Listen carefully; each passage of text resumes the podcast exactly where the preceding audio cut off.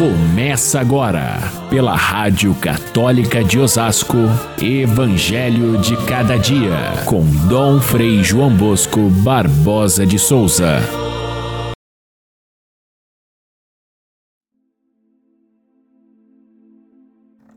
Dirigindo-se para a sua terra natal, Jesus ensinava na sinagoga de modo que as pessoas ficavam admiradas e diziam: De onde é que vem esta sabedoria e estes milagres?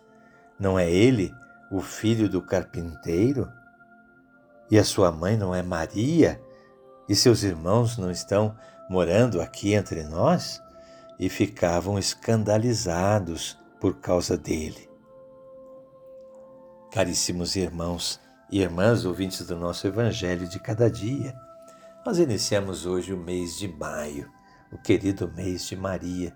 E iniciamos com a festa do esposo de Maria, São José, lembrado como trabalhador, já que esta data de 1 de maio, quase que no mundo inteiro, é dedicada a celebrar a festa do Dia do Trabalhador, do Dia do Trabalho.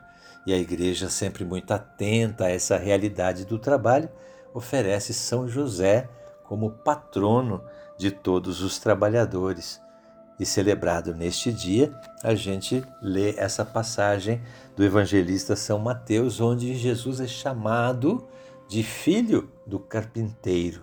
Filho do carpinteiro. Talvez a gente veja nessa passagem, onde nós, nós lemos agora há pouco, um certo desprestígio até para José, uma vez que as pessoas ficavam admiradas com a sabedoria de Jesus e diziam: Não é ele o filho do carpinteiro pobre aqui da cidade?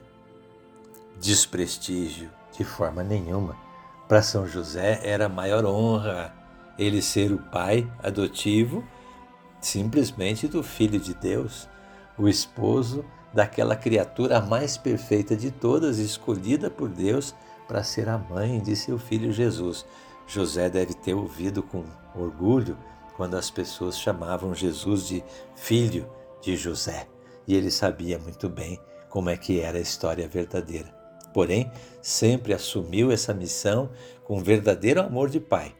E assim, ele, nessa passagem de hoje, longe de ser um desprestígio, é um elogio ele ser Jesus chamado filho do carpinteiro. Por outro lado, essa mesma passagem nos traz uma nota muito segura de como o próprio Deus agiu vindo ao mundo, em que Jesus Cristo, depois de ter nascido numa gruta pobre, viveu numa família humilde, numa família pobre, como era a família de José e de Maria, com dignidade, com trabalho, porém com muita precariedade. Foi assim que Jesus foi educado e, de fato, ele vindo ao mundo, ele podia ter escolhido uma outra família, podia ter escolhido nascer num palácio, podia ter escolhido ter estudos e sabedoria.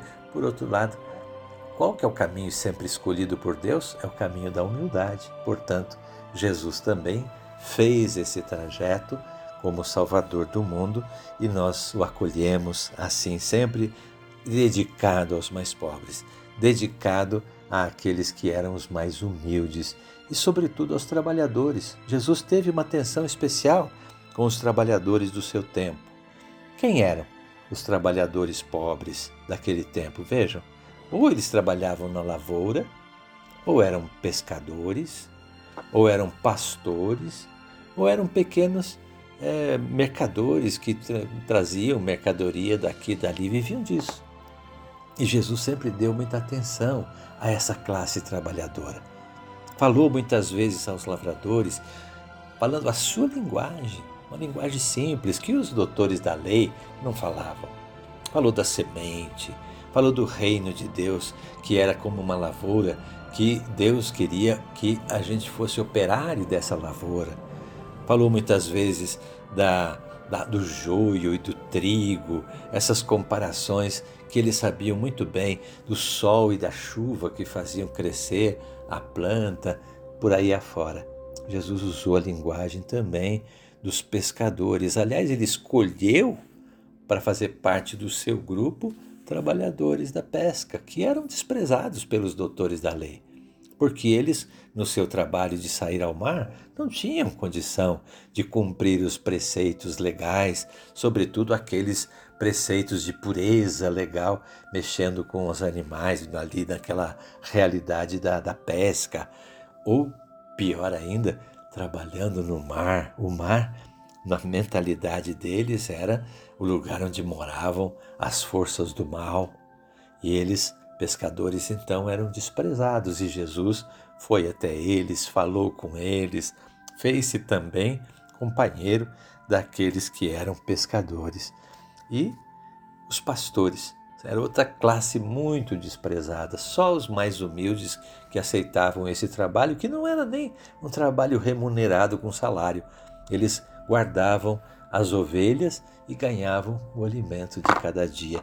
Esses mais pobres é que Jesus foi muitas vezes atrás deles e falava a linguagem deles e se apresentou ele próprio como um pastor, como um bom pastor que cuida das ovelhas, que é a porta das ovelhas, que faz com que as ovelhas encontrem pastagem, como os, os pastores faziam.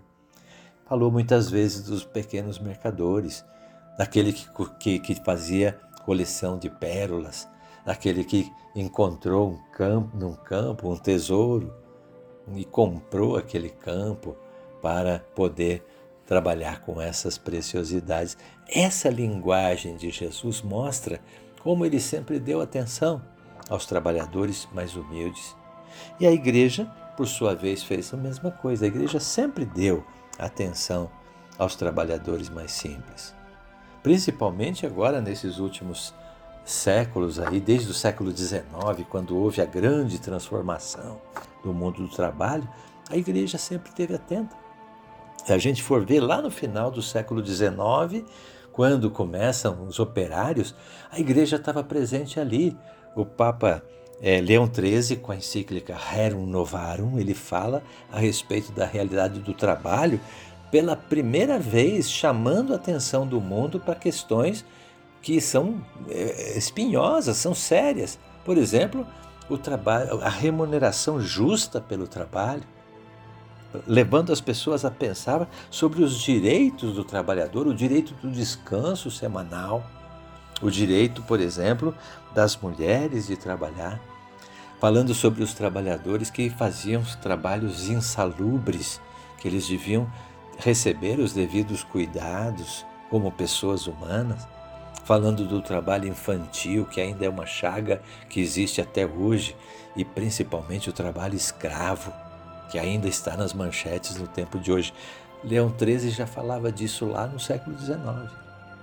E na sequência, os demais papas, João XXIII teve encíclicas sociais falando do trabalho muito bonitas, Paulo VI também escreveu é, diversos é, documentos assim de, de muita seriedade com relação ao trabalho e especialmente o trabalho dos mais humildes.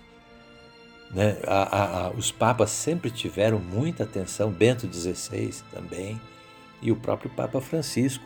Papa Francisco, devoto de São José como ele era, e é ainda, ele fez um ano inteiro para a gente pensar em São José em todos os sentidos. Ele escreveu um documento muito bonito chamado Patris Corde, dizendo que José amou a Jesus com um coração de pai. E nesse coração de pai cabia a ternura, cabia a, o, o trabalho dedicado, o homem justo, o homem religioso e fiel, o educador de Jesus Cristo, o protetor da família, que sem dúvida nenhuma é, é, um, é um exemplo para todas as famílias. Então, o que a gente pode fazer nesse dia de São José operário?